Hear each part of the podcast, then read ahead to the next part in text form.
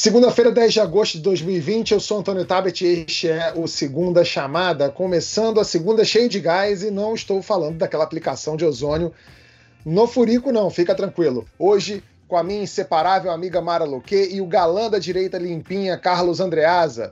Peço que os dois se comportem hoje, porque temos dois convidados respeitáveis aqui.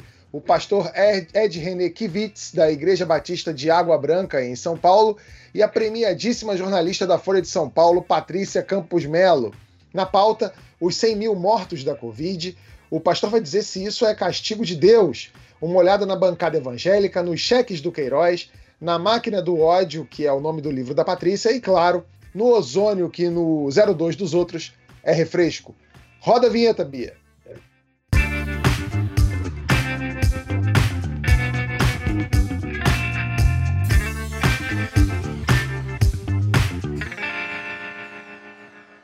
100 mil brasileiros mortos pela Covid-19. Há dois meses, a média semanal sempre fica ali entre mil mortes por dia.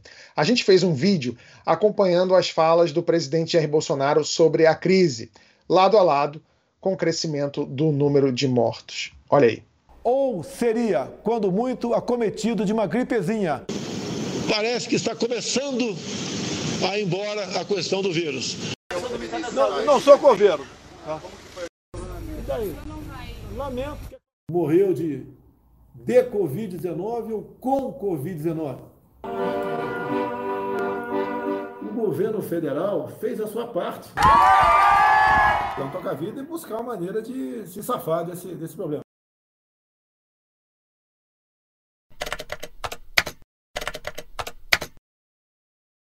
Andreasa, diz para mim, lamentar os 100 mil mortos não é um pouco pouco demais e muito tarde para fazer isso?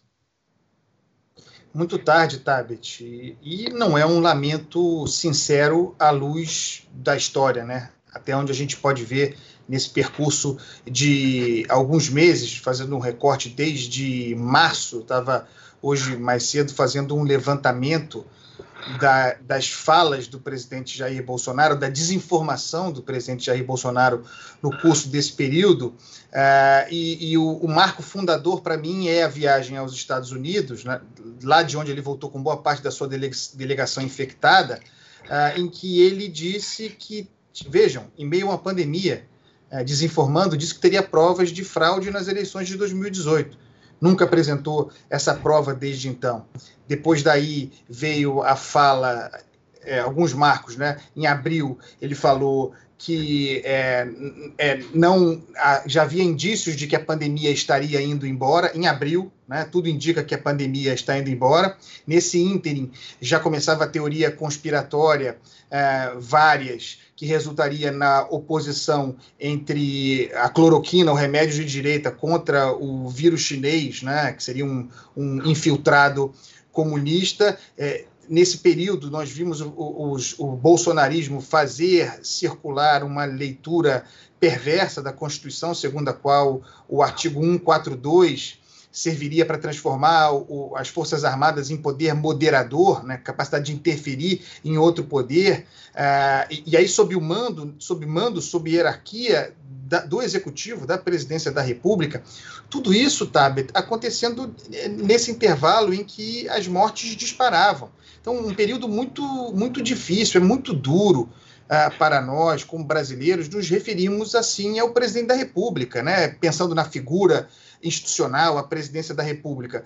Mas o presidente deu colaborações né, imensas, diárias, estimulando as pessoas a ir às ruas, estimulando manifestações públicas, uh, fazendo, fazendo comícios, chamando de gripezinha, resfriadinho, chamando as pessoas às ruas, indo às ruas, tratando uma caixa de remédio é, é, é, que não tem efeito para, a, para a Covid-19, tratando aquilo quase como se fosse o corpo de Cristo, celebrando uma missa é, no Palácio do Alvorada, é, tratando as pessoas como se fossem emas, no final das contas, né, Tabet? Então, me, me, parece, me parece muito tarde e a gente pode discutir, cada um vai ter a sua visão sobre se o, se o presidente é, foi promotor de um genocídio, vamos, vamos tratar da etimologia, vamos ver se genocídio se aplica, mas o que é incontroverso nessa altura, incontroverso, é que ele tem grande responsabilidade sobre a morte de pelo menos 100 mil brasileiros.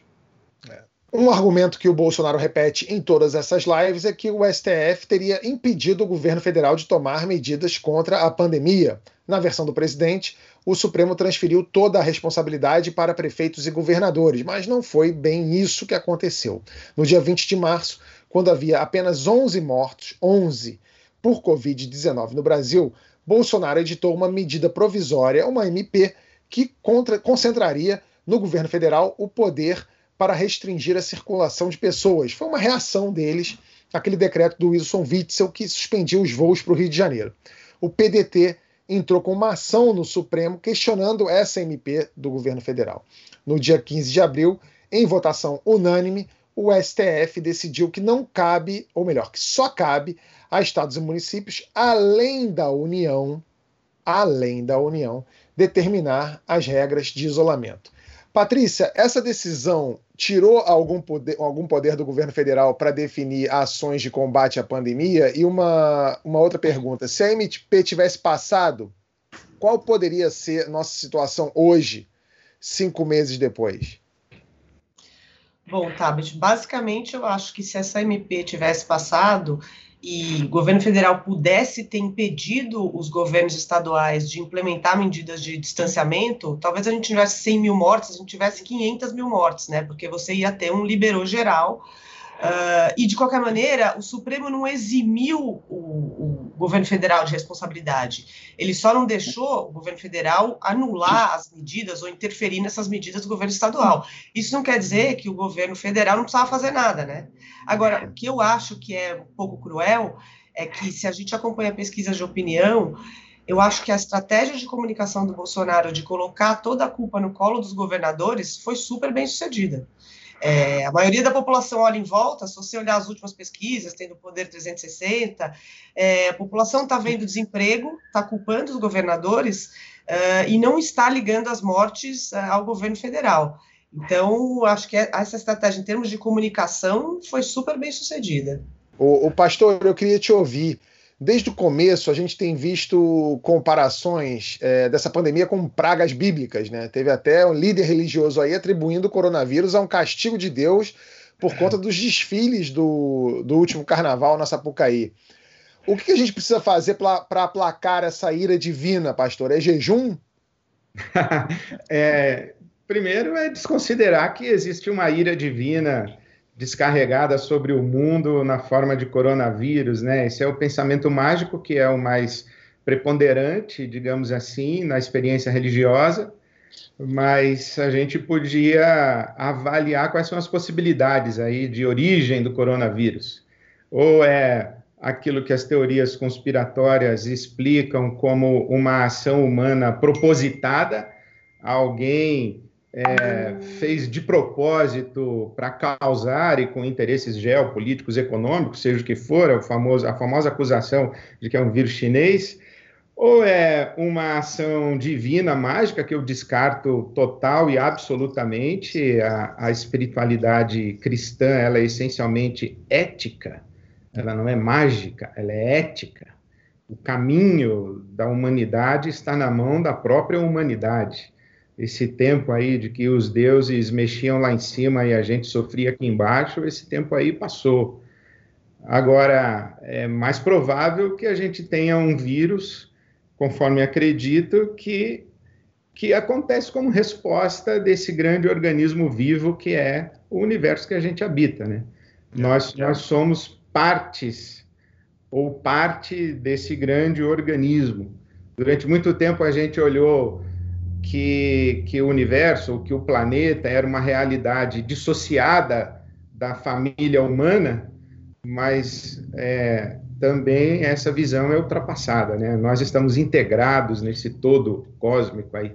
Então, o, o sistema todo vivo agoniza e agoniza na forma, inclusive, de vírus. Né? Não, não passa impune a maneira como nós ocupamos o planeta. É. Ô, ô, Mara, a gente está falando aqui desses 100 mil mortos, que é um número muito expressivo, né? 100 mil mortos, 100 mil brasileiros mortos por conta de uma pandemia. E a Patrícia falou muito bem que se isso tivesse ficado exclusivamente na mão do governo federal, provavelmente tiver, teve, teríamos um libera geral, esses números poderiam ser muito maiores. E conversando com o pastor aqui sobre essa coisa de muita gente achar que isso poderia ser uma praga divina, alguma coisa, praga divina 100 mil é fichinha, né? Será que, e isso é uma pergunta que eu, que eu posso até estender para todos vocês, mas eu quero começar com você, Mara. Por conta daquelas previsões todas mais apocalípticas que tínhamos aqui. O próprio Atila e a Marino veio aqui no nosso programa e falou que se tivesse um libera geral, poderíamos ter 3 milhões de mortes, lembra disso? Será que esse 100 mil, que é um número gigantesco, ele, tá, ele parece no inconsciente das pessoas um número até pequeno, por conta de todas as previsões maiores que a gente tinha antes, e por conta disso também não respinga onde deveria respingar? É, primeiro, eu acho que o mais dramático é que essas 100 mil mortes poderiam ter sido evitadas, né? Quer dizer, a gente poderia ter saído muito melhor. Você vê a experiência de outros países que seguiram as recomendações. Então, isso, isso é um drama ainda maior, é que essas pessoas morreram e poderiam não, não ter chegado a um número tão, tão grande. Concordo com a Patrícia que é, se tivesse liberado geral, esse número seria muito maior. É, a questão da comunicação, Patrícia, eu acho, eu não acho que a comunicação dele foi eficaz, porque, aliás, eu acho que o grande problema dessa pandemia, inclusive, foi a comunicação. A comunicação completamente errada que fez com que as pessoas ficassem muito confusas do que fazer ou não fazer. Mas eu acho que o que alimenta essa popularidade do presidente, e aí é algo para a gente pensar seriamente no país, é de fato esse avanço dele na base do lulismo com a ajuda emergencial, que, que foi dada pelo Congresso, inclusive não foi dada por ele. E ele se beneficiou muito disso. E a gente, logo no começo da pandemia, nós falamos aqui algumas vezes: ah, vai, vai subir o número de mortes, a popularidade dele vai cair e ele vai ter que mudar de. E isso não aconteceu. Isso diz muito sobre esse país. Quer dizer, é, essas pessoas, na verdade, estão acostumadas com morte. A morte está muito presente na vida é, dos menos favorecidos. E e a ajuda emergencial não. E o dinheiro faz uma diferença na vida deles. Você tem razão. Queria é, surfar a onda levantada pela Patrícia também. É, eu tenho a impressão que nós estamos há muitas semanas com esse número é, terrível de mil pessoas morrendo, né? Quer dizer, de registros diários de mil pessoas morrendo, e que isso resultou numa espécie de acomodação da sociedade. E, e, e com isso eu não quero criminalizar as pessoas, nem tratá-las como se fossem uh, pessoas ruins, não. Uh, havia uma pressão econômica muito grande de todos os lugares para que algum grau de atividade produtiva retomasse. Uh, houve uma estabilização bizarra na casa de mil mortes por dia o presidente fez uma aposta é, de curto, médio prazo nessa anestesia, é, e, e, acho que isso tem a ver com o que a Patrícia falho, falou, em termos de projeção, é, curto, médio prazo, pensando em 2022, pode ser para ele, do ponto de vista eleitoral, um caminho interessante, porque quando ele criou é, o que eu chamo de é, nós contra eles é, total, né, é, criando a figura de uma oposição entre uh, saúde pública e saúde econômica, ele se colocou do lado, estupidamente, né, num, numa polarização perversa, ele se colocou do lado da saúde econômica, mas da economia popular.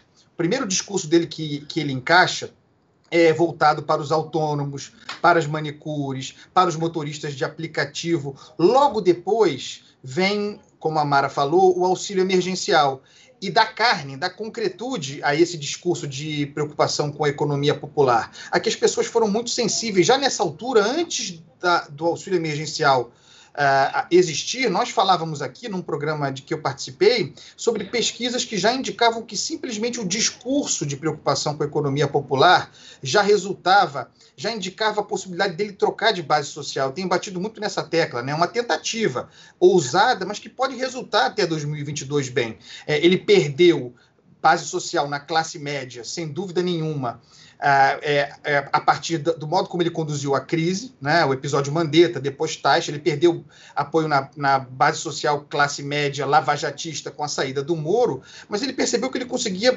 manter uma base competitiva na casa de 30% de popularidade, ganhando com o auxílio emergencial, aí sim, apoio no, em, em, lugares aos quais ele jamais olhou, onde para o qual jamais se comunicou, sobretudo no norte e no nordeste. Isso está muito claro. Daí porque agora a gente vai ver a discussão sobre a prorrogação desse auxílio emergencial até o final do ano. E, e o Paulo Guedes, é, outra carcaça que ficou pelo caminho, a carcaça liberal bolsonarista, algo em que é, ninguém poderia acreditar nesse casamento, mas é, o Paulo Guedes vai ter que dar um jeito de financiar isso aí, já que disse que só sai a bala, né, morto a bala é para onde a gente vai. E aí vem a transformação do Bolsa Família, tudo indica, né? depende de um projeto, esse, programa, esse governo é ruim de projeto, é bom de palestra, o Paulo Guedes é bom de palestra, é um, um, um projeto é, desse novo Renda Brasil, né? desse novo programa de renda mínima, ampliando a base do Bolsa Família em muitos milhões, isso são títulos, títulos eleitorais também incorporados ao processo, com valores, parece, maiores do que os pagos pelo Bolsa Família. O, o Bolsonaro agora, ele é um populista autoritário, é, ele, mas ele está numa fase para sobreviver mais populista que autoritária. Não quer dizer que o, o, autoritarismo dele seja pequeno. Ele é muito autoritário, ele só está numa fase mais populista. E aí é pé na estrada, Rogério Marinho, desenvolvimento, Nordeste, obra, obra, obra. Esse, esse é o caminho que ele tem para ser competitivo e ele vai com tudo. Posso acrescentar uma coisa, Tabet? Claro. É uma coisa que a Mara falou que, só para deixar claro, comunicação eficiente não em relação à doença, tá? É, claro. Isso foi um desserviço, né? Uhum. E, e, eu concordo muito com o que você falou. É, duas semanas atrás, a gente teve fazendo uma reportagem na zona leste de São Paulo, num hospital municipal, muito difícil a situação, e numa comunidade. E na comunidade tinha várias pessoas que elas estavam fazendo seu pequeno cabeleireiro com auxílio emergencial, batendo a laje com auxílio emergencial, reformando barraco. É, essas pessoas, elas estão. Isso aí, se eles conseguirem, uh, vamos dizer, difícil conseguir manter, aliás, impossível conseguir manter um auxílio emergencial de 600 reais por mês, porque custa 50 bi por mês, né? Sendo que o Bolsa Família custa 30 e poucos bi por ano. Mas que ele consiga fazer um Renda Brasil vamos dizer, 300 reais, que já é bem mais do que os 189 do Bolsa Família, e manter isso aí, a Mara que vai me dizer, eu acho que economicamente não deve ser sustentável, é, ele mantém e amplia essa, esse ganho que ele ganhou de, de apoio na classe mais baixa, né? Que meio que contrabalançou é, toda essa perda de classe média, lavajatista. É, agora, aí, o que eu não sei é com isso, é, vai acabar de destruir as contas públicas, né? É, porque o déficit está batendo em quê? Tá 800 e... E daí vai vir o, o, grande embate que é entre o Marinho e o, e o Guedes, Exato. que já começam, quer dizer, já estão brigados, já tem um embate. Eles, então, ou o Guedes vai é, vai assumir esse lado de não, vamos emitir moeda, vamos deixar a inflação vir e esquecer completamente a sua a sua linha liberal e adotar uma é, uma, uma intervenção forte do Estado, ou ele vai sair, vai sair, vai ficar uma Isso daí está claro para mim, assim, a gente sempre falou isso aqui é, de que esse momento ia chegar. Porque... E para você, Mara, o que, é mais fácil acontecer? É mais fácil ele largar essa linha liberal dele e virar o braço do populismo do Bolsonaro ou ele pedir para sair? É, é, é uma ótima pergunta essa sua, Tabet. Você sabe que no começo do governo havia muita, muitas apostas até quanto tempo o Paulo Guedes aguentaria, porque o Bolsonaro não é um liberal, enfim, a política econômica dele não é a do Paulo Guedes, pelo contrário, a vida inteira defendeu o contrário. É, e havia uma. conversando com fontes, enfim, é, sempre diziam: não, ele, ele fica. Eu falei, será que fica? Até quando ele vai aguentar? Só que ao longo desse tempo que você viu uma mudança no Paulo Guedes, assim, uma uma vontade muito grande de continuar com esse poder que ele tem, que não é pequeno, é grande. Então, tanto que ele colocou lá todos os ministérios debaixo dele, enfim. Quando houve a saída do Moro, havia uma expectativa que o próximo a sair seria o Guedes, e estavam algo ali entre 30 dias que o Guedes sairia. É, e houve essa, essa, essa desconfiança, mas o que se viu é, é, ele mudando, ele mudando, de fato, ele tendo assim essa essa esse amor ao poder ali onde, onde ele está. A gente precisa considerar a hipótese é, de o Paulo Guedes ser mais parecido com o Bolsonaro do que as pessoas gostariam. Exatamente. São, e aí, são hipótese... é aí que ele está perdendo. É, é, eu estava conversando com uma fonte que fala ali com uma certa frequência com ele e, e, me disse isso: olha, ele está cada dia mais parecido com o Bolsonaro, inclusive no trato, no jeito dele. É, e, e, se você abre uma perspectiva de reeleição, enfim, é, a ambição do cara pode ir aumentando. Essa, essa história do poder é muito é muito forte, né? O que esse, a influência que esse poder tem sobre as pessoas e como elas mudam por conta é. disso. Essa coisa de, de você mudar por causa do poder é, é, é, é coisa antiga, notícia de né, desde os tempos primórdios. O que também é antigo, mas tem gente que faz questão de usar é cheque, por exemplo, né? Faz muito tempo que eu não preencho um cheque, mas muita gente ainda usa esse meio de pagamento. Vejam o caso do Fabrício Queiroz. Ele e a esposa depositaram 89 mil reais em cheques na conta da primeira-dama Michele Bolsonaro entre 2011 e 2016. A revista Cruzoé teve acesso ao extrato bancário de Fabrício Queiroz e revelou essas novas movimentações. Em 2018, quando os primeiros cheques apareceram, no valor total de 24 mil reais, o Bolsonaro disse que eram pagamentos de empréstimos de 40 mil. O filho mais velho de Bolsonaro, Flávio Bolsonaro, admitiu que o Queiroz pagou contas dele. O senador diz que eventualmente dava dinheiro ao assessor que ia ao banco e pagava as contas. Mara, por que, que você não faz um curso? Você está com essa mania de fazer curso aqui no MyNews. Você podia fazer um curso ensinando esse pessoal como é que usa o internet banking, né? fazer uma TED, um DOC e também pesquisar juros, né? Antes de pedir empréstimo. Porque esses 40 mil, eles cresceram, não foi, Mara? Cresceram substancialmente, né? Como é que fica isso? É, essa movimentação para mim mostra com clareza o quanto não havia nenhuma preocupação e nenhuma sofisticação em se esconder esse grande esquema. E eu acho que esse é o grande legado do, da eleição do presidente Bolsonaro, porque isso só vem à tona porque ele virou presidente. Senão estava ali no baixo clero e tal, ninguém prestando muita atenção, o que está acontecendo e tal. Quando ele vira presidente, é, naturalmente você tem um olhar mais apurado para isso. É, e eles não, enfim, não é, certeza da impunidade, certeza de tudo, está ali, passou o cheque, não se preocupou em, em fazer. Quando você é, viu, viu o caso do, do Eduardo Cunha, por exemplo, quando ele fala da, da, das contas e tal, que não tinha conta e tal, entra um trust, ele montou um trust, fez e tal. Ali existia uma sofisticação maior, é, que não uhum. escapa hoje aos olhos da, é, de toda essa investigação que tem no mundo para coibir lavagem de dinheiro. Agora, a, a família Bolsonaro, ela não tem, quer dizer, porque está se mostrando um padrão de comportamento ali, de, e a utilização de cheque, enfim, eles não têm muita preocupação com, como você falou, ninguém usa mais cheque, né? Cheque é uma coisa que pouca gente usa. Ô, ô Patrícia, a, essa coisa do, da rachadinha, todo eleitor do Bolsonaro, é, talvez até o mais apaixonado, já imaginava que existia a coisa da rachadinha, mas no máximo não queria acreditar, né?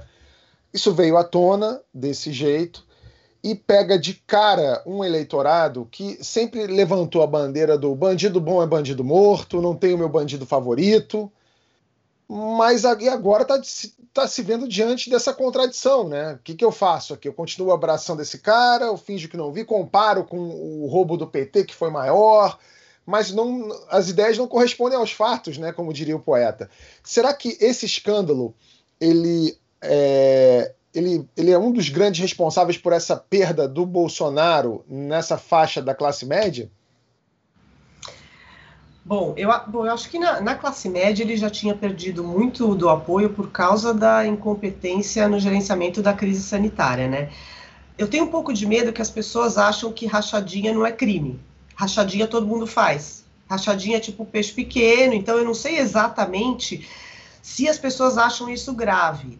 É, deveria, eu acho que o pessoal lavajatista, a parte que não acreditou que o Moro virou comunista e traidor, que foi toda a campanha de difamação na internet, essa parte ela já é, desertou o bolsonarismo, né?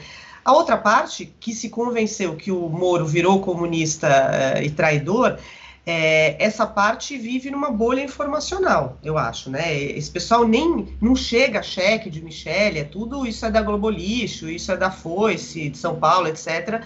Então, eu não sei se essas pessoas são. Uh, não é nem que elas podem ser persuadidas de alguma coisa, eu acho que elas estão imunes a esse tipo de informação. E acho que tem um pedaço que acha que rachadinha todo mundo faz, então normalizaram a rachadinha. Mas eu acho, assim, essa opinião sem, baso, sem dados quantitativos.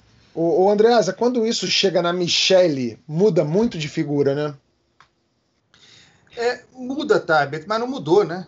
É, quer dizer, nós temos agora um complemento sobre o, o, episódio Michele, mas a origem da crise Queiroz é a Michele. Né? Os 24 mil parte de um pagamento de um empréstimo que agora se verifica não tem nenhum lastro, não tem nenhum registro. Quer dizer, não apenas é, os 24 mil, como os 40 mil, que o presidente depois disse, né? Não, é, esse é parte de um pagamento de um empréstimo maior. Se você é, é, vir a conta uh, anteriormente, você vai encontrar 40 mil. Não é, essa, essa movimentação não existe. E tem essa soma de cheques, não apenas da parte do Queiroz, como de sua mulher, é, a Márcia, ex-foragida, agora presa domiciliar. O, nessa altura do campeonato, já não há mais dúvida de que o esquema de rachadinha existia. Vamos lembrar que o próprio Fabrício Queiroz, em depoimento ao Ministério Público, por escrito, confessou, uh, ainda no ano passado, em março de 2019, a existência do esquema de corrupção.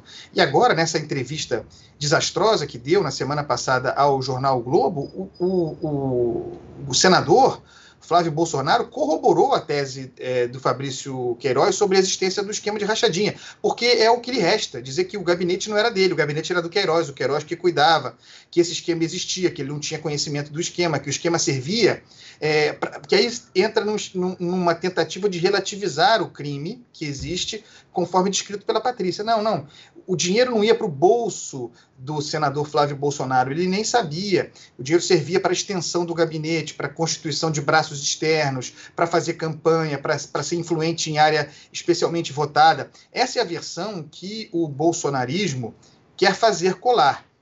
Só que a principal linha investigativa, já falei sobre isso aqui, do Ministério Público, é, dá conta de que é, pelo menos alguma parte desse dinheiro da rachadinha, segundo a investigação, iria para o financiamento de empreendimentos imobiliários da milícia. Isso está sendo investigado. E esse, isso me parece ser o grave da história Exatamente. toda. E a, a, o caminho nessa direção. Uh, então, se o dinheiro sai do gabinete para financiar a atividade empresarial da milícia, o dinheiro também pode voltar para o gabinete vindo dos lucros dessa atividade. Pode ser que esse dinheiro seja aquele depositado na conta é, de Michele Bolsonaro. Isso lembrando que nós estamos falando aqui de movimentação financeira é, identificada, né? via cheque. Mas o Queiroz movimentou, pelo menos nesse período, pelo menos um milhão de reais depositado na sua conta, 900 mil reais, em espécie. É, é, portanto, operação não identificada. é muito dinheiro para um simples biscateiro, né? Então, esse me parece ser uh, o foco da questão. Isso sem falar na extraordinária capacidade empresarial do Flávio Bolsonaro. O sujeito é, senado, o sujeito é deputado estadual desde os 20 anos, um péssimo deputado, nunca trabalhou, ele falou que é um trabalhador, como deputado nunca trabalhou. Pode ser que ele, que ele realmente seja um, um prodígio do trabalho, né, um operário do setor imobiliário, porque, de fato, é, ele multiplicou o seu patrimônio, é, ganhando pouco como deputado, né? talvez economizado no período em que morou com a mãe, porque ele diz isso na entrevista, ele multiplicou o patrimônio de uma maneira extraordinária. É, então ele tem várias, várias jogadas né, de, de imobiliária, um aumento do patrimônio, e tem a loja de chocolate, que talvez seja a única loja de chocolate no mundo é, que, move, que é, recebe mais em dinheiro vivo do que em, por meios eletrônicos. Né? Acho que não existe outra. Nada contra quem paga com dinheiro. Mas é impressionante como se pagava com dinheiro na, na loja do Flávio Bolsonaro. É um case, realmente, é um case a ser estudado por pequenas empresas, grandes queiroses. O, o pastor, me diz uma coisa, com tanto escândalo de corrupção, como é que fica o apoio do Bolsonaro é, com o eleitorado evangélico? Porque a gente vê que o eleitorado evangélico também é um eleitorado que às vezes faz uma, uma vista grossa para algumas coisas, né? Tipo o pastor que pede a senha do cartão, pastor que faz tratamento dentário com dinheiro público. É, o, o apoio evangélico a, a, Bolsonaro, ao bolsonarismo, ele tem várias vertentes, né? Uma delas é essa, a, a igreja evangélica, em grande parte da sua configuração, infelizmente, é muito mais uma empresa religiosa neopentecostal. Eu prefiro fazer a distinção entre o que é a igreja evangélica, a igreja no sentido lato da expressão, a igreja como comunidade religiosa, que é legítima, inclusive, de um movimento sociológico de conotação de business religioso. Então, esse movimento tem todo o interesse nessa visão é, ideológica do governo Bolsonaro, desse essa chamada teologia da prosperidade que está presente no nosso Brasil, no movimento pentecostal, é a ideia do empreendedorismo, do self-made man com Deus como vantagem competitiva. Então, isso está muito alinhado ideologicamente aí com todo o discurso dos modelos econômicos do bolsonarismo, aí, quaisquer que sejam eles, né? Então, isso está valendo. E, e, também tem a pauta conservadora, né? Moral, a pauta moral conservadora, em que a, a Bíblia tem uma expressão muito interessante. Jesus diz que tem um pessoal que coa mosquito e engole camelo. Então, acho que a igreja, ou um segmento considerável dessa chamada igreja evangélica no Brasil, faz vistas grossas a estas man, é, manipulações aí de corrupção, em nome do que ela acredita ser um bem maior, que é a defesa da moral, da família, é, da contenção do comunismo, de, dessa coisa toda de esquerda anti-religiosa no país, a agenda é, é, da homofobia aí, ou da LGBT, etc.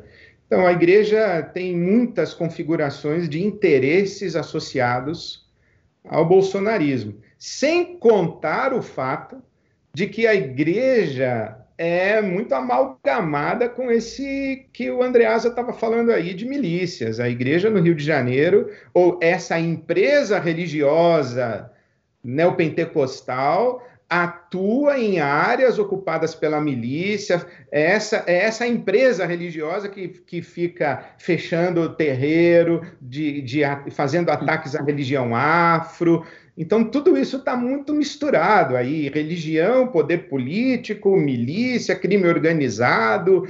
É uma confusão, né? Pois é, como é curioso, né? O, o Feliciano já pedia há anos dinheiro para o fiel no cartão e o Queiroz pagando a conta em dinheiro, né? Que coisa, né? Otávio. Até outro dia. Tabit, eu tenho uma pergunta para o pastor, tem tudo a ver com isso. É, está na ordem do dia, pastor, é, no Tribunal Superior Eleitoral, um debate proposto pelo ministro Edson Fachin é, sobre uma nova figura que, que não está prevista.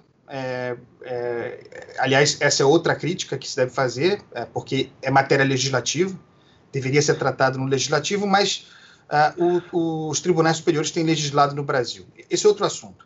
A, a possibilidade de se criar uma figura para além das já existentes, abuso de poder político, abuso de poder econômico, abuso de poder de comunicação, o abuso de poder religioso. Eu tenho a opinião de que é, essa figura a ser criada exclusivamente pelo legislativo, é, não sendo, deveria estar contido no abuso de poder econômico, no abuso de poder político, nas figuras que já existem. Mas eu queria ouvir o senhor a respeito uh, desse, desse debate, de que maneira você se coloca sobre. Porque o problema existe, né? O problema do abuso religioso, da, da pregação usando o ambiente da fé para fazer política partidária existe. Uh, como encaixar isso na, nossa, na, na lei existente? Então, só para completar a pergunta aqui do Andreasa, só para também informar o pessoal que está assistindo a gente, isso foi feito a partir de uma análise de uma vereadora goiana, Valdirene é, Tavares, né, o, o, relator do caso, o ministro Edson Fachin, abriu caminho para regulamentar esse assunto na legislação. Né? Os concorrentes dela, na, da, da vereadora, disseram que a Valdirene usou a influência da igreja para conseguir votos o Faquin disse que impor limites às atividades da igreja representa uma proteção à liberdade do voto. Mas o assunto divide até os ministros do STE. Do STE. O, o Alexandre de Moraes, outro que já apresentou seu voto, pontuou que não pode transformar religiões em movimentos absolutamente neutros, é, sem legítimos interesses políticos. Né? Apesar do, do, atual presidente do TSE, Luiz Roberto Barroso, entender, é, entender mais a posição do Faquinho, o resultado do julgamento permanece uma incógnita até para quem costuma acompanhar o tribunal de perto. A bancada evangélica é contra, né, defende que essa regulamentação seria um ativismo judicial, que qualquer modificação deveria passar pelo Congresso. É, o que, que o senhor acha, pastor? Eu acho que é um tema bem complexo, porque além do que me afeta diretamente, mas eu tenho uma experiência muito interessante para contar para vocês de como isso, isso a linha é muito tênue o que é um ativismo religioso para política partidária e o que é um posicionamento político do lugar de fala da religião. Como disse o Desmond Tutu, não é nada mais político do que dizer que religião e política não se misturam. Então, se misturam o tempo inteiro. Hoje, talvez no Brasil, a grande máquina produtora de ideologia seja o movimento religioso evangélico. É, poucas, poucas comunidades ou poucas coletividades no nosso país têm tanta potência de formação ideológica quanto a Igreja Evangélica ou esse movimento evangélico no Brasil. Agora, o que aconteceu comigo em 2018 foi muito interessante. Domingos antes, um domingo ou dois antes da, da eleição, quando eu percebi que a Igreja Evangélica tinha abraçado é, a candidatura de Jair Bolsonaro, e quando percebi que os meus colegas pastores se tornaram cabos eleitorais, inclusive usando os seus horários de púlpito, os seus horários de celebração religiosa para fazer campanha para o então candidato Jair Bolsonaro, eu usei o meu púlpito para dizer do meu espanto. Eu, eu disse assim: olha, eu não consigo entender como a comunidade evangélica apoia uma candidatura de um homem que fez declarações como aquelas que o candidato Bolsonaro havia feito até então, que já eram escandalosas. E, e eu estava, inclusive, muito impactado com o fenômeno do ministro da Cultura no Chile, que tomou posse no domingo e na segunda ou terça-feira foi exonerado porque atenuou a ditadura chilena. Disse, ah, não foi tão ditadura assim. Ele foi dispensado no dia seguinte da sua declaração. Aí eu falei assim: olha, aqui no Brasil, um homem que fala o que falou sobre a ditadura no Brasil, sobre tortura, etc., não apenas ele é, não é desconsiderado, como ele é incensado pela liderança religiosa. Eu fui acusado na minha comunidade de usar o meu púlpito para fazer política partidária. Quando, na minha opinião, eu tinha usado meu púlpito para fazer um discurso valorativo, um discurso em defesa de, de princípios civilizatórios. Eu não estava falando contra um candidato do partido X, eu estava falando de uma representatividade política, na minha opinião, antagônica à índole do evangelho, ou da fé cristã e da tradição cristã. Então, por isso que eu queria dizer. O que é abuso religioso para fazer política? eu poderia ser enquadrado na minha fala como quem usou seu púlpito indevidamente. Então, uma coisa é sim, eu acho que deve ser feito, como aquele caso do pastor lá, acho que em Londrina, não sei, que, que usou seu púlpito para fazer é, aliciamento de pessoas para o partido do presidente Bolsonaro e inclusive colocou um, um ônibus para certificação de títulos eleitorais no estacionamento da sua igreja, eu acho que isso daí é um absurdo. Agora, quando essa lei vai cercear e vai impedir as declarações dos líderes religiosos, entre os quais eu me incluo, para opiniões da, da dimensão política e da, da experiência cidadã no nosso país. É, a linha é muito tênue. É muito difícil, né? Realmente é muito difícil. Os dados mais recentes do IBGE são do censo de 2010 e apontam que naquela época os evangélicos representavam 22% da população.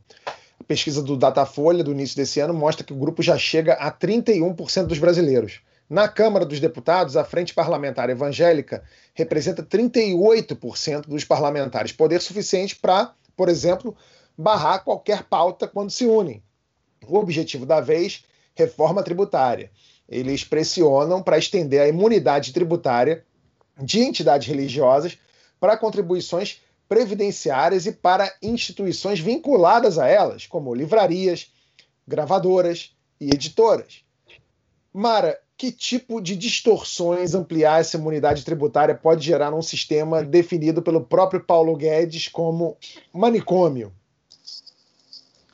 essa vai ser a principal questão do Brasil. Acho que essa reforma tributária ela vai ser importantíssima. E todas essas questões tributárias, inclusive tributação de fortunas, inclusive vão ser extremamente relevantes para mudar, tentar mudar esse perfil é, regressivo do sistema tributário brasileiro. Agora, isso mostra, como o pastor é, bem colocou, é, o quanto que é, o poder desta igreja é até estranho chamar de igreja, né? Mas dessa empresa pentecostal é, tem sobre todas essas é, todas essas reformas e movimentos que vão vir é, no governo, enfim, nas políticas públicas, inclusive.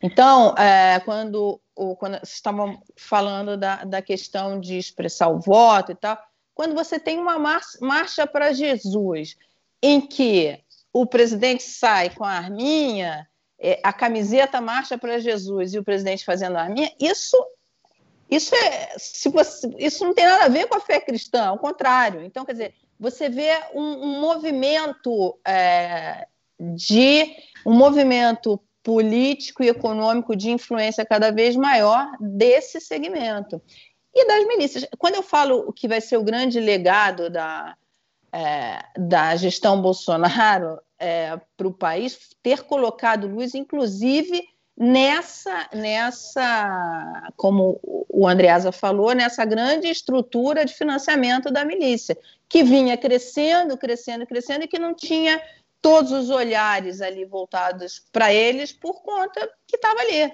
meio escondido, ninguém dava muita bola. Quando isso vai, sobe a rampa do Planalto, isso ganha um, um outro tamanho.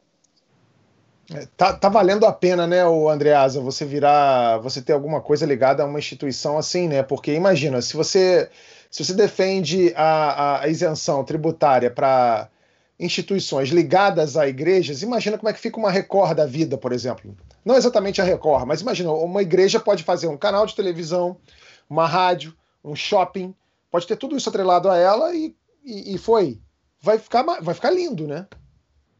Nessa história do governo Jair Bolsonaro, um ano e meio de governo Jair Bolsonaro, mais de um ano e meio de governo Bolsonaro, o, o que a gente tem muito claramente é o privilégio de dois grupos. O Bolsonaro é um, é um, é um grande líder sindical, né? um representante corporativista de muitos anos, sua atuação sempre foi ligada a isso. Então você, você tem o grupo das forças de segurança, aí incluído Forças Armadas, né? É, é, as políticas do governo Bolsonaro é, voltadas para beneficiar esse grupo. Nós vimos a reforma da Previdência a parte feita para os militares um texto, é, foi a única exceção que o rigoroso Ministério da Economia do Guedes abriu, o texto da reforma da Previdência dos militares foi produzido pelo Ministério da Defesa e, e então submetido ao, ao, Ministério da Economia. É, é uma reforma da Previdência muito generosa para os militares, porque o que tira ela compensa na atualização de um plano de carreira. E, obviamente, o segundo grupo que só poderia ser beneficiado, já que não está na estrutura pública, né, na estrutura do Estado, uh, só poderia ser beneficiado na, no momento da reforma tributária, é o, os evangélicos, né, é, essas empresas evangélicas, para ser bastante precisas, que são uh, componente fundamental da base de apoio, a mais fundamental, a mais antiga, a mais arraigada do bolsonarismo quando chega a reforma da, da, da, tributária, nós vemos e nós veremos cada vez mais a tentativa de, nesse rearranjo uh, tributário, beneficiar esses grupos. Dito isso, eu quero registrar o seguinte aqui, não é novidade, já falei algumas vezes aqui. Eu não acredito em reforma tributária do governo Bolsonaro. É, é, é, há uma promessa antiga de se entregar um projeto de reforma tributária. É, seria em 2020, nós já estamos avançando em agosto. Esse ano termina, 2020 termina, como todo ano, em dezembro. Né? de repente parece que o 2020 do Paulo Guedes tem 76 meses. Então estão esperando, é, vão entregar duas ou três partes é, de um conjunto de reforma tributária. O primeiro já foi entregue, muito mal recebido, porque, claro, você fatia, você prejudica algum grupo, o setor de serviços reclamou. Eu tenho muita dificuldade, Tabit, em, em conseguir é, projetar um futuro em que o governo Bolsonaro fala, falará: olha aqui, nós temos uh, uma reforma tributária aqui é, acabada assim. Não. Eu acho que se prosperar alguma, será aquela que já está na Câmara, com o governo tentando surfar a onda, apresentando alguns apêndices aí, e nesses apêndices, porque a bancada evangélica é muito forte, a gente pode contar com a tentativa de pressão para beneficiar esses grupos específicos. O pastor, a gente estava falando do, da reforma tributária aqui sobre essa isenção fiscal para as igrejas e o senhor mesmo, mesmo falou que essas igrejas elas viraram algumas delas empresas, né, algumas até uns conglomerados. O que, que o senhor pensa sobre essa isenção fiscal para as, para as igrejas? Eu acho que enquanto ela está na finalidade de igreja, eu concordo com a isenção fiscal, porque a igreja tem uma função social que é indiscutível. Agora, quando ela entra para uma atividade lucrativa, ela deve jogar com as mesmas regras do jogo aí para todo mundo é, não faz sentido, na minha opinião, é, dar isenção fiscal para atividade religiosa lucrativa. É, não, não vejo, não é fair e principalmente porque isso acaba se voltando contra a própria igreja, porque ela vai perdendo o engajamento na sua finalidade, é, no, no, seu quid proprium, para se dedicar com outros interesses de ação na sociedade, que viria a ser o comércio, o business, a, o lucro, entra na roda do sistema aí do capital. Então a igreja se degenera, a igreja se perde. Quando ela se mete com isso, ela se perde como igreja. Então por isso que eu acho importante a gente fazer essa distinção, o que é igreja e o que é empresa religiosa, o que é a igreja e o que é um movimento evangélico com conotação sociológica, que não tem índole espiritual, seja lá o que for, não, não tem a ver com a mística, com a espiritualidade, com o sentido da, da existência humana, tem a ver com empreendimento sociopolítico, enfim. Entendi. Patrícia, você queria falar alguma coisa? Queria, né? Eu queria acrescentar uma coisa. É interessante a gente ver que a discussão da reforma tributária, você tem o governo agora é, que quer acabar com a desoneração de vários setores, inclusive empresas de mídia, livros. É, e ao mesmo tempo, e que é um motivo louvável, né? Você tem muita desoneração, é, não tem como abrir mão de toda essa receita, beneficiar esses setores, etc mas ao mesmo tempo você negocia isenção para igrejas e de repente você está me dizendo livrarias e quem sabe emissoras de TV ligadas a isso. Você vai criar um, um, um, uma desigualdade, uma coisa competitiva totalmente distorcida, né? Eu não sei como é que, não sei se de fato vão derrubar é, o, a desoneração, mas eu acho muito complicado.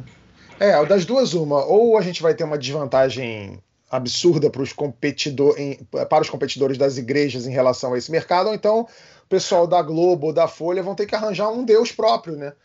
arranjar algum, alguma fé para ficar também isento. Eu já vou pensar nisso no Porta. A gente já vai criar nosso próprio Deus e dizer que somos uma igre... atrelados a uma igreja e então ninguém paga imposto mais. Otávio, eu queria fazer só uma observação que eu acho inteligente que a igreja tenha atividade lucrativa. É, só não acho razoável que ela tenha isenção fiscal ou isenção tributária aí. Claro, claro. Eu quero dizer o seguinte: se eu sou um empresário que eu tenho que eu tenho muita coisa no seguro, eu abro a minha corretora. Então, se eu sou uma igreja que constrói muito templo, eu vou empreender e vou baratear o meu custo, eu vou enxugar o meu custo. Eu, eu, tenho tantos pastores que eu compro terno e gravata, por que, que eu não vou ter uma produção de, de alfaiataria, sei lá o quê? É, falando em termos muito simples. Agora, não é fair dar isenção fiscal para tudo isso aí. É, e essa máquina, essa máquina religiosa não é a única, não. A máquina do ódio também é o nome do, do novo livro da nossa convidada, Patrícia Campos Melo. A Patrícia, para quem não está associando, todo mundo deve ter associado, mas para quem ainda não associou o nome à pessoa, ela é aquela repórter que publicou uma matéria falando do financiamento de disparos em massa de mensagens por WhatsApp que favoreciam o então candidato Jair Bolsonaro. Patrícia, o mundo caiu na sua cabeça nessa época e você conheceu a tal máquina do ódio bem de pertinho. Como é que ela funciona? Eles te deram alguma trégua? É, pois é.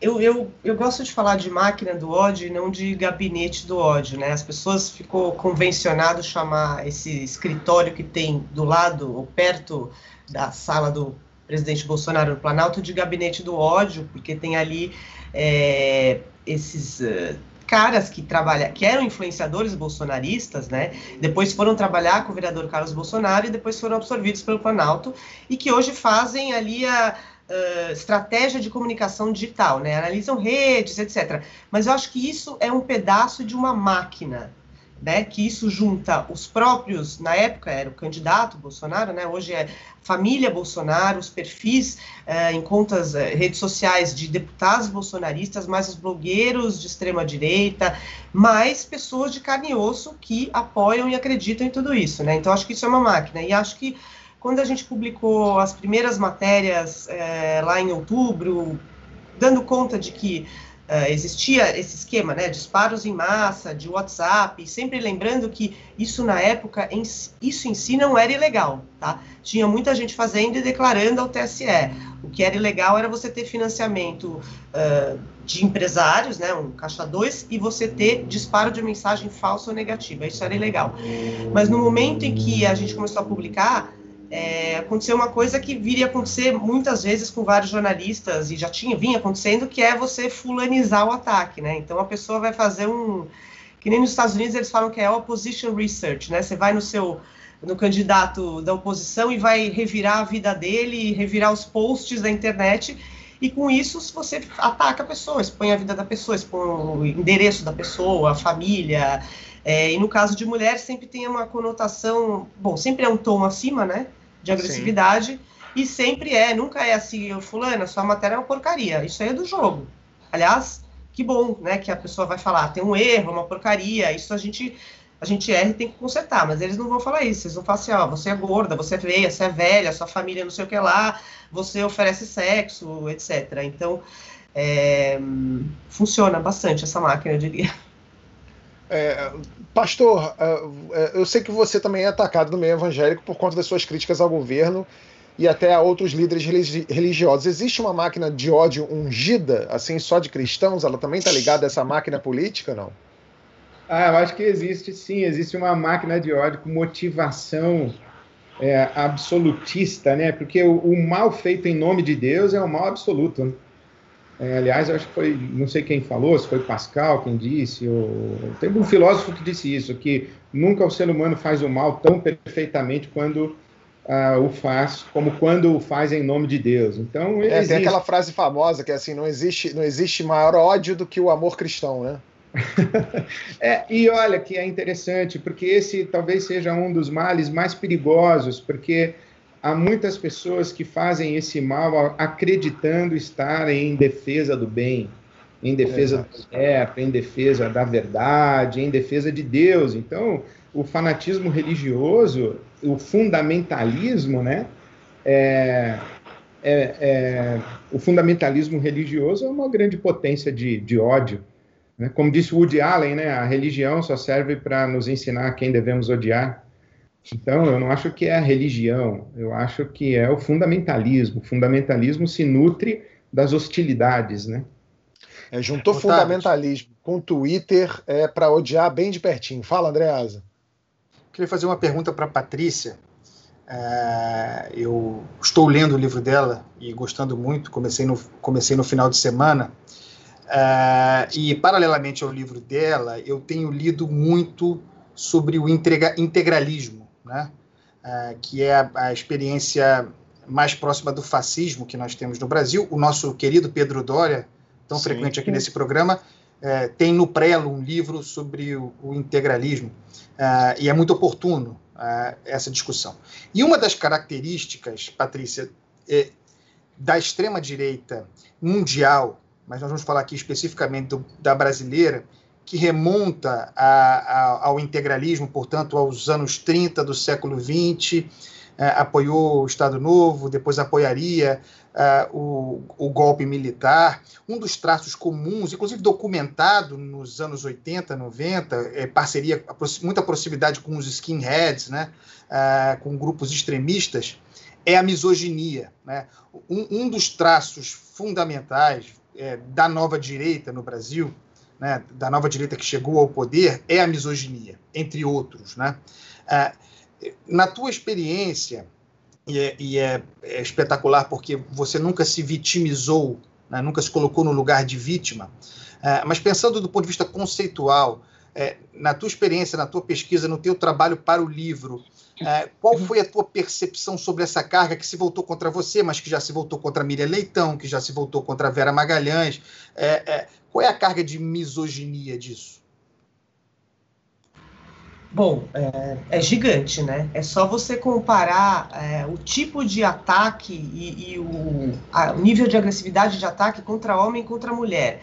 Eu acho que é interessante, assim, eu não sou nem de longe estudiosa de integralismo, de extrema-direita, mas você tinha uma coisa no nazismo que era esse lugar idealizado da mulher como uma mulher do lar, né, uma mulher ali submissa, e você tem nessa nova direita, eles assim, existe uma percepção de que é, todos esses governos aos quais o governo Bolsonaro quer se alinhar, que são os governos que valorizam o Ocidente cristão branco, né? O que já é totalmente engraçado o Brasil entrar nessa categoria, mas tudo bem.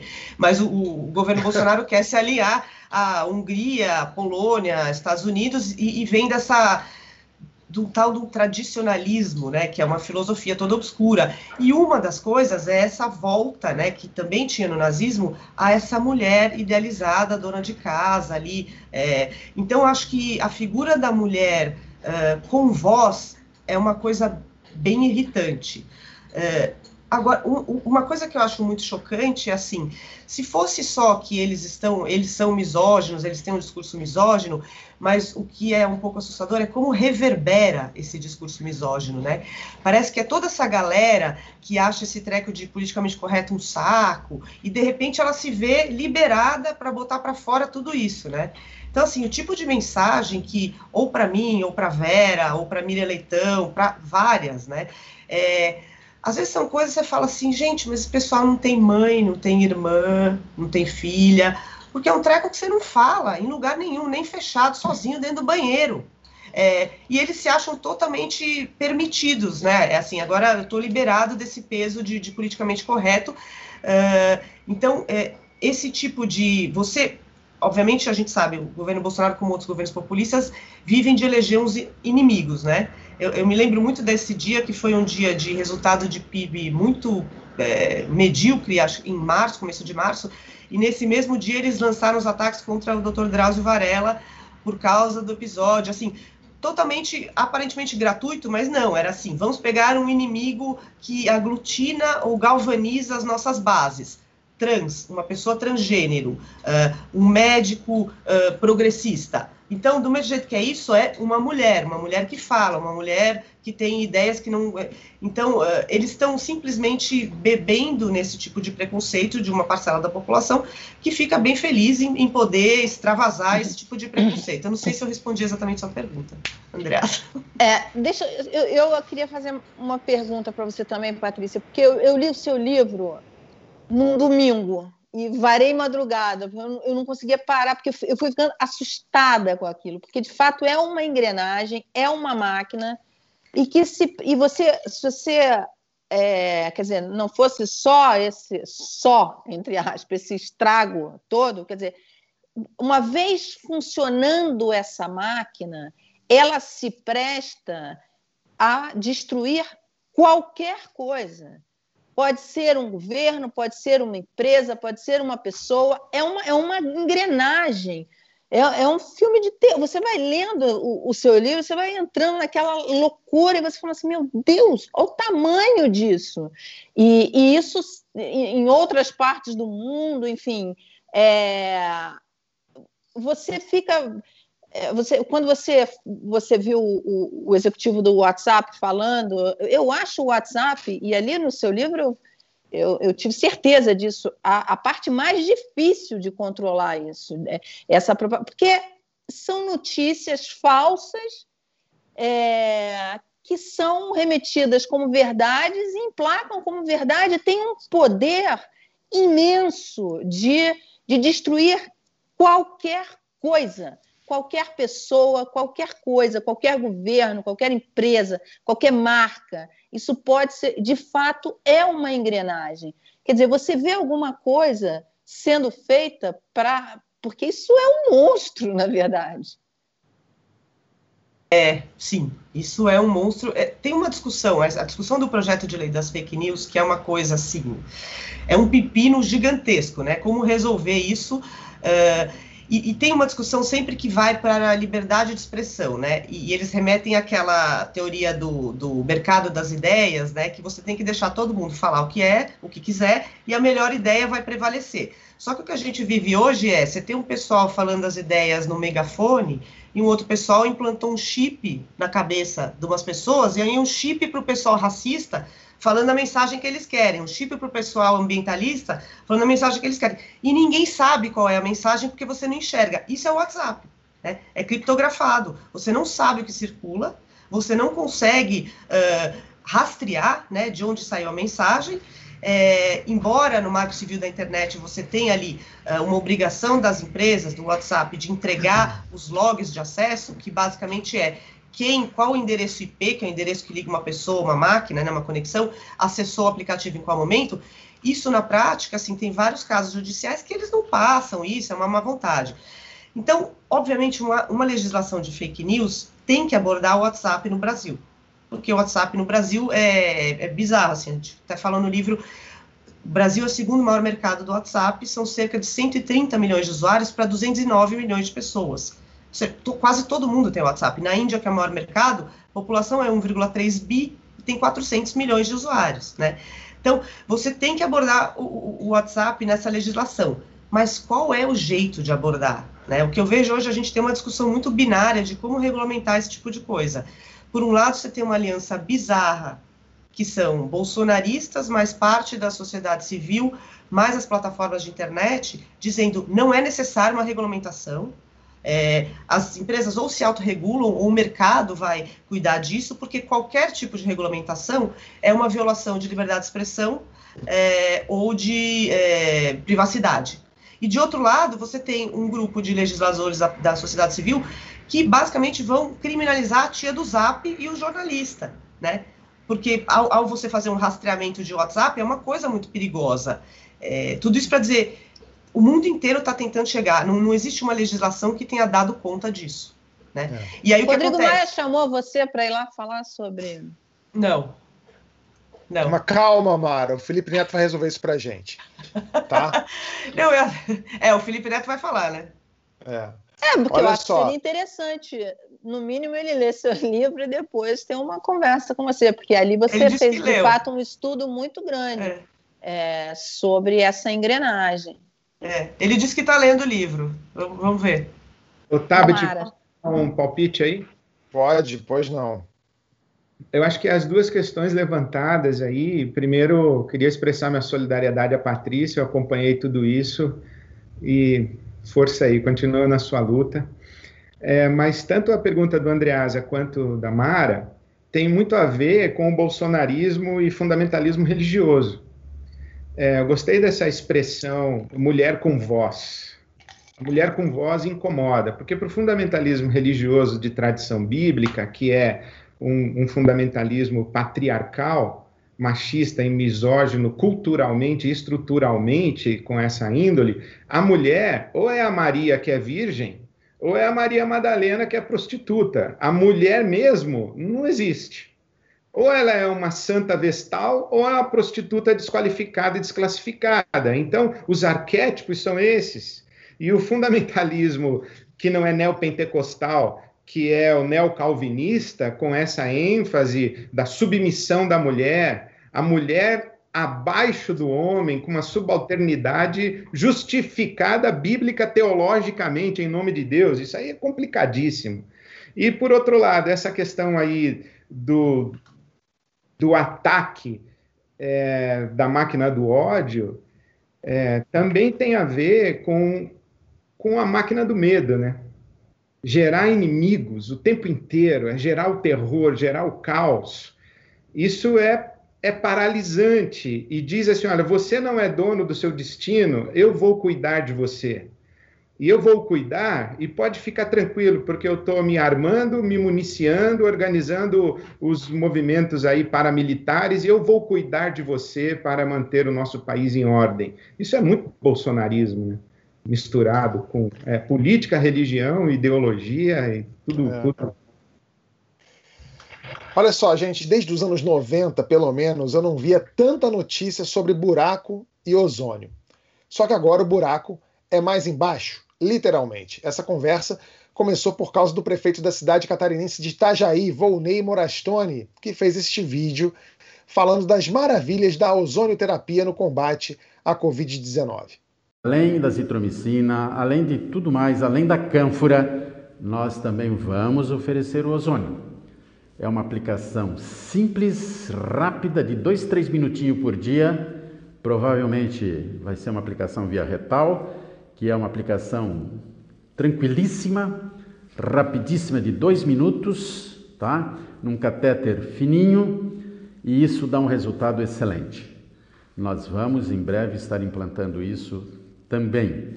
E aí a pessoa tem que fazer durante 10 dias seguidos. São 10 sessões de ozônio. Ele falou rápida com esse R, assim eu fiquei arrepiado. O ozônio, na, digamos assim, porta dos fundos, virou piada na internet e o prefeito lamentou a falta de seriedade das pessoas em outro vídeo. Roda aí. Infelizmente, todo esse esforço em dar mais uma opção de tratamento para a população vem sendo mostrado com escárnio e zombaria preocupado apenas em salvar vidas e em proteger a saúde das pessoas, não imaginei que oferecer esse novo tratamento para combater o coronavírus fosse criar uma repercussão tão grande, tantas piadas, memes e manchetes sensacionalistas.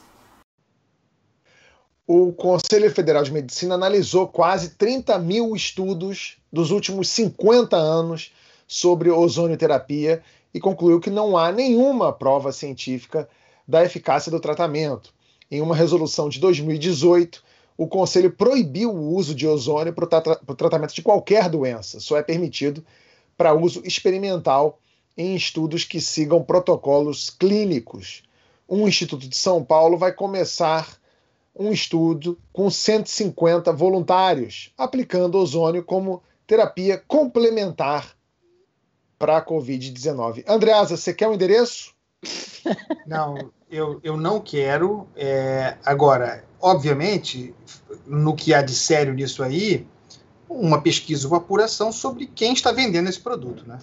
Tem um negócio aí, tem um comércio. Né? Alguém, alguém ganha dinheiro com é, essa aplicação específica é, de ozônio. Eu sou, eu sou muito ignorante. A minha preocupação com ozônio histórica é a camada de ozônio. ozônio.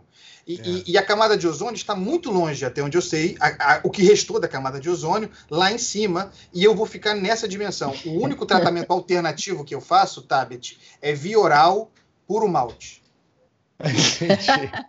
Tabet, e Fala, é, o ministro interino da Saúde recebeu o pessoal da Associação da Ozonioterapia.